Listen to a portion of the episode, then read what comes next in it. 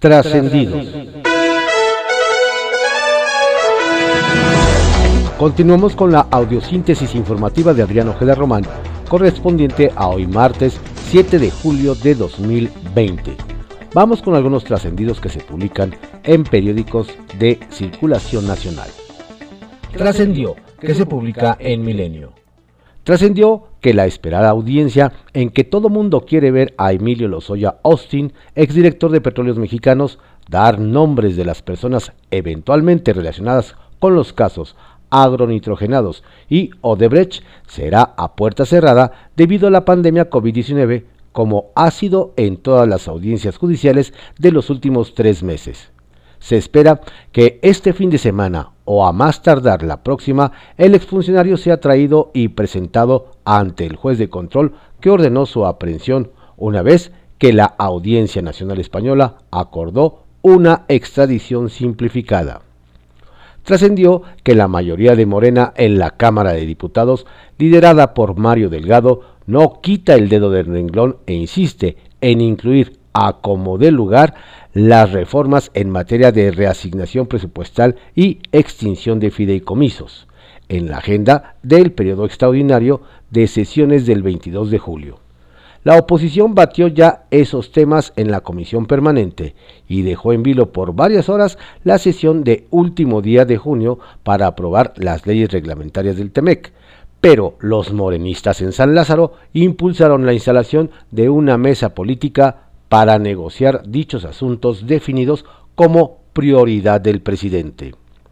Trascendió que ya se construye una alianza electoral entre PRI, PAN y PRD en Estado de México que gobierna Alfredo del Mazo para competir juntos en la pelea por los 41 distritos electorales federales y evitar que Morena pinte de guinda la entidad, que representa 13% del padrón electoral a escala nacional aunque las pláticas no están muy avanzadas, se explora la posibilidad incluso de que el acuerdo se lleve a la elección del gobernador el eh, de 2023.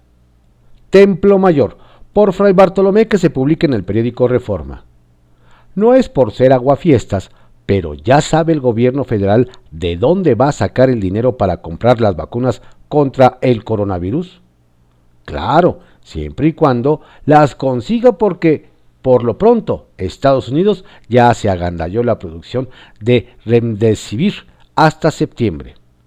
En total, los gringos le compraron a la farmacéutica Gilead 501.900 tratamientos por los que a precio de farmacia habría tenido que pagar 1.565 millones de 998 mil dólares.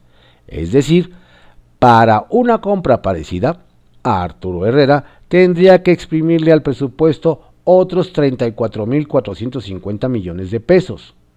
¿De dónde saldrá ese dinero? Sería bueno saber si ya se está tomando las medidas para enfrentar las nuevas exigencias presupuestales que impone la pandemia.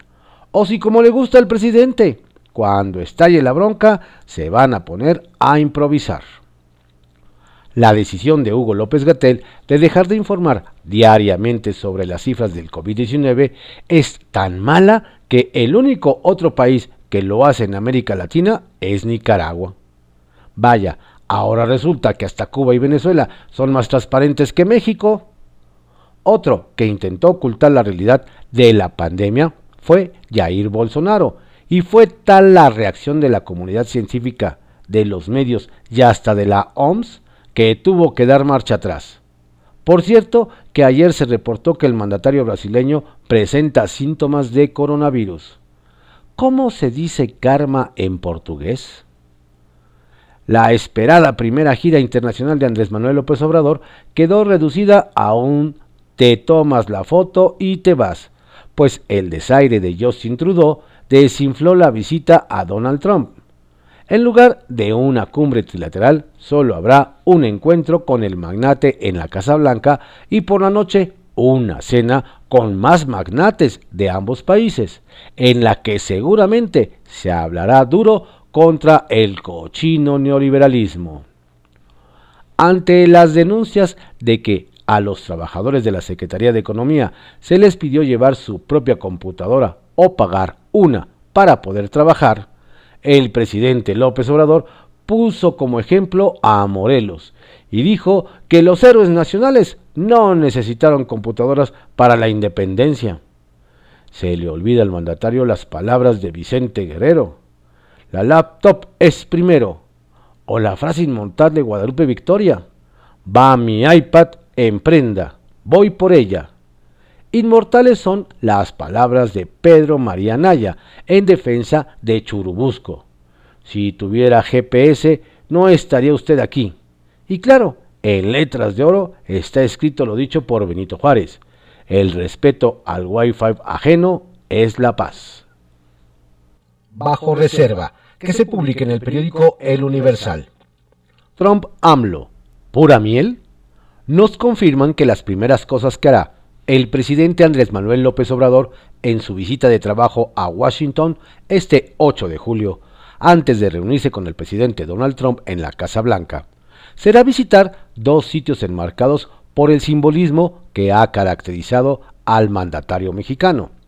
El monumento a Abraham Lincoln y la rotonda de Benito Juárez en la capital estadounidense nos comentan que la estatua de Juárez fue enviada en 1968 por el gobierno mexicano como un regalo para agradecer el envío que hizo a su vez el estadounidense a México de la estatua del presidente Lincoln, que hoy se encuentra en el parque del mismo nombre en Polanco. Nos apuntan que la estatua de Juárez fue colocada en la rotonda que se encuentra en la avenida New Hampshire y Virginia, cerca del edificio Watergate. Ahora AMLO va a agradecerle a Trump que Estados Unidos le haya vendido ventiladores a México durante la actual pandemia.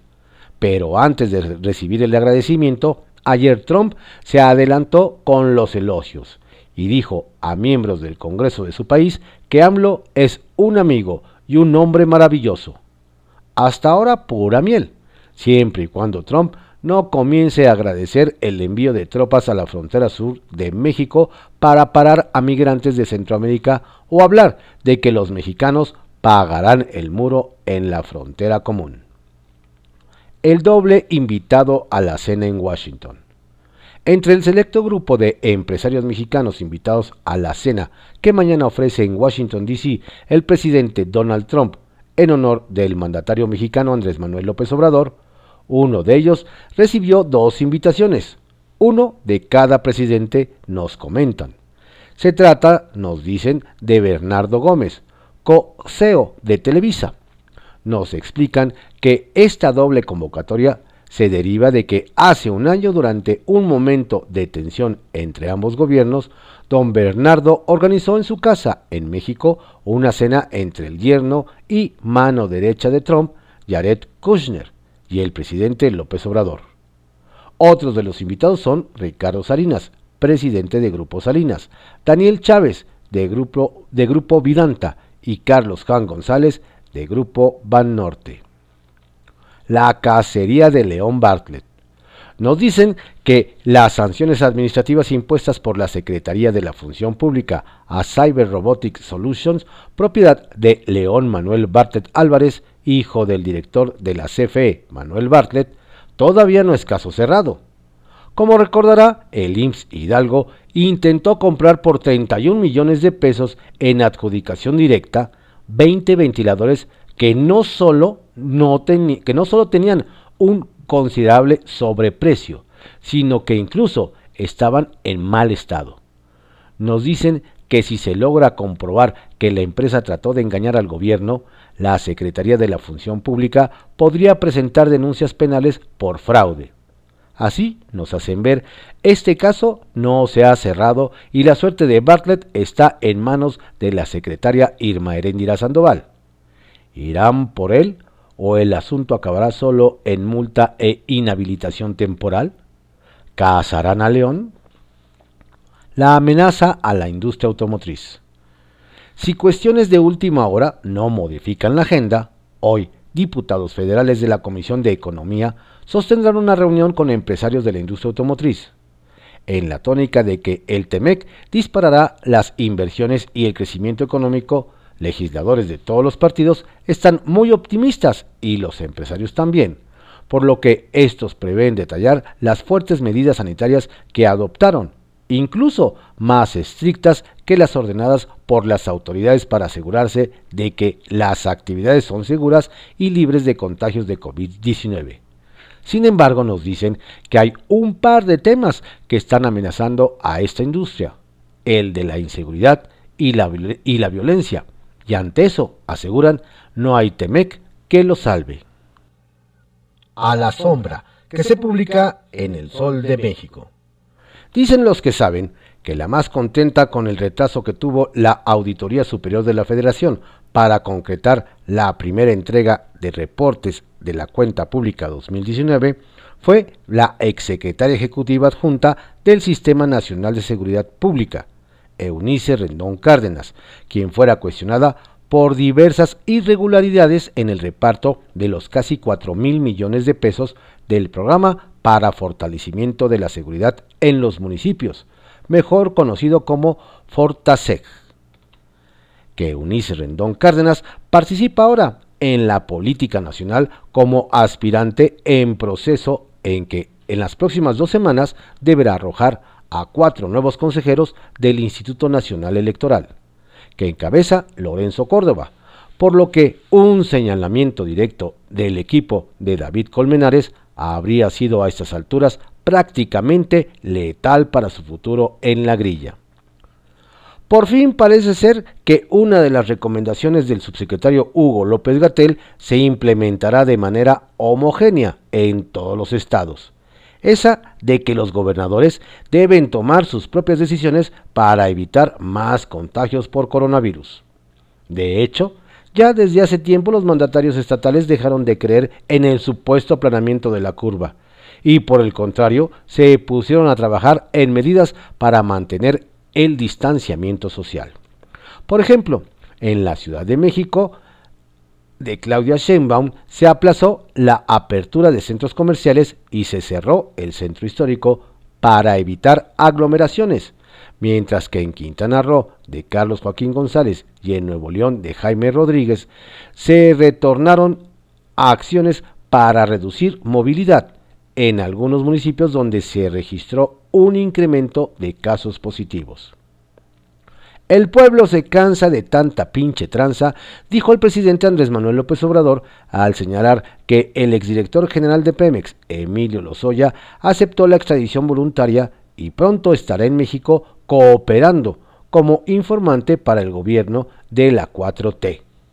La senadora Xochitl Gálvez parece que es la única que recuerda el escándalo Odebrecht y la única que pide transparencia y castigo a los funcionarios que presuntamente ayudaron a la brasileña a hacer negocios en el país a cambio de sobornos millonarios.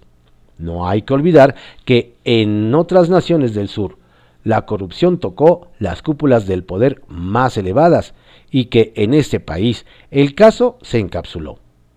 Ojalá no se haya hecho un pacto para medio desviar la atención y al final Emilio Lozoya regrese una lana y con eso todo mundo a su casa y todo mundo feliz, dice esa mujer que parece que es la única que tiene memoria. López Obrador adelanta que Emilio Lozoya va a informar si hubo sobornos, quién entregó el dinero, para qué se usó el dinero y quiénes participaron en ese esquema internacional de corrupción que tocó, según los informados, hasta campañas políticas. Confidencial, que se publica en el periódico El Financiero. La prueba de COVID y la responsabilidad. Luego de meses de rehusarse a practicarse un examen de detección de coronavirus, pese a haber estado en contacto con personas infectadas, ayer López Obrador dijo que, con motivo de su viaje a Estados Unidos, finalmente se hará el test. Ahora que voy a salir, me voy a hacer la prueba porque no puedo ir enfermo. Sería irresponsable, señaló. La acotación, sin embargo, le valió severas críticas, como la de la diputada Marta Tagle, quien señaló, dice el presidente en su conferencia de hoy que se hará la prueba de COVID, pues sería irresponsable ir enfermo a Estados Unidos. Pregunto, ¿no es irresponsable tener giras al interior del país sin la certeza de que no tiene COVID? aunque sea asintomático? Temec, en la agenda pese a no ir Trudeau.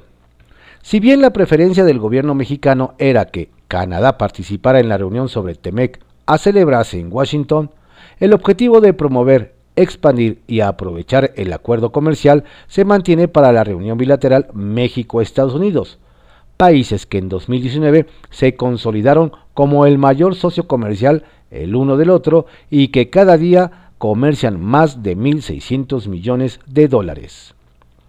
Austeridad asfixia a la ciencia. Por primera vez en 17 años, y a pesar de haber ganado un amparo, el Foro Consultivo Científico y Tecnológico siguen sin recibir del CONACIT, que encabeza Marilena Álvarez Bulla, los recursos que le corresponden. Por ello, en una declaración pública ayer, la titular de esta instancia, Julia Tagüeña, renunció a su cargo. De paso, acusó la creación de un organismo paralelo al que incluso lo bautizaron con el mismo nombre, pero que carece de autonomía. Ningún órgano puede tener un papel asesor si está subordinado a la autoridad, advirtió la física y dejó en claro que un país sin ciencia, tecnología e innovación no tiene futuro. Guajolota para desayunar. Nada como la vitamina T para después de la mañanera, o al menos así piensa Andrés Manuel López Obrador, quien presumió comerse una guajolota para el desayuno, es decir, una torta de tamal. Queda claro que ni el propio presidente escucha ya a su médico de cabecera, Hugo López Gatel, quien este fin de semana recetó a los mexicanos dejar las bebidas azucaradas y la comida chatarra, alta en contenido calórico y de nulo valor nutricional, para evitar complicaciones con el coronavirus. Alcaldesa de Acapulco en la mira. El puerto de Acapulco no solo se ha dado a notar por los contagios desbordados de COVID-19 o por las aguas negras en las playas, sino también por el cuestionado gobierno de la alcaldesa Adela Román Ocampo. Nos dicen que hasta Palacio Nacional, el Congreso y la Auditoría Superior de la Federación y la Función Pública han llegado quejas y señalamientos de presuntos desvíos de recursos en el ayuntamiento. Funcionarios como la síndica Leticia Castro han hecho públicas las acusaciones de presuntas irregularidades. Vuelta a clases en suspenso. Para un eventual regreso a clases que podría darse a mediados de agosto, la SEP ya adelantó a los padres de familia que además de comprar uniformes y larga lista de útiles escolares, también deberán proveer a sus hijos de cubrebocas, aditamento que la dependencia considera tan indispensable como el uniforme. Sin embargo, dado que el tan esperado ciclo escolar 2020-2021 tiene como requisito que el semáforo epidemiológico se encuentre en verde, mucho se teme que la anhelada vuelta a clases termine siendo pasado el invierno, para febrero o marzo. Redes de poder, que se publica en Reporte Índigo. Bajo ataque. Durante la tarde del día de ayer, presuntos miembros del colectivo Anonymous México colocaron un mensaje dedicado al presidente López Obrador en el portal de la Conducef. Se trata del segundo acto de sabotaje de este tipo que se ha hecho público en los últimos días después del ataque que al sitio web de Conapred, pero al parecer no ha sido el único intento, pues otras dependencias también habrían estado bajo el fuego de los hackers, aunque las medidas de seguridad han funcionado de momento. Atentos. Welcome, Mr. President. Un día antes de que el presidente Andrés Manuel López Obrador pise territorio estadounidense y apenas unas horas después de que el tabasqueño afirmó que la relación con el gobierno de Estados Unidos se ha mantenido respetuosa, su homólogo norteamericano Donald Trump presumió en su cuenta de Twitter fotografías de su visita al muro fronterizo en Arizona, a pesar de que fue hace dos semanas cuando visitó este estado. O el inquilino de la Casa Blanca no tiene asesores que lo alerten sobre las implicaciones de los mensajes o premeditadamente el mandatario estadounidense el tono establece el tono del encuentro y presiona a López Obrador. Lo segundo parece ser lo más posible. Si ya de por sí se esperaba un encuentro muy complicado por todo lo que rodea y las implicaciones del mismo, con esta bienvenida no se puede decir que empiezan con el pie derecho. Denuncia a Bonilla.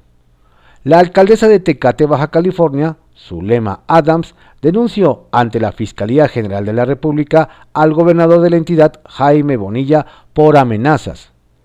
En la querella también están señalados el secretario de gobierno, Amador Rodríguez, acompañada de las senadoras de Morena, Citlán Hernández y Alejandra León.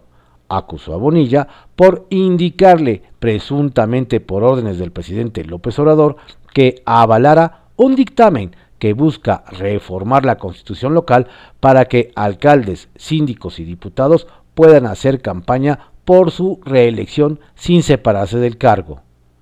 Bonilla minimizó la denuncia, pero además del tema legal, nos comentan que algunos miembros de la plana mayor de la 4T ya están más que molestos con sus actitudes.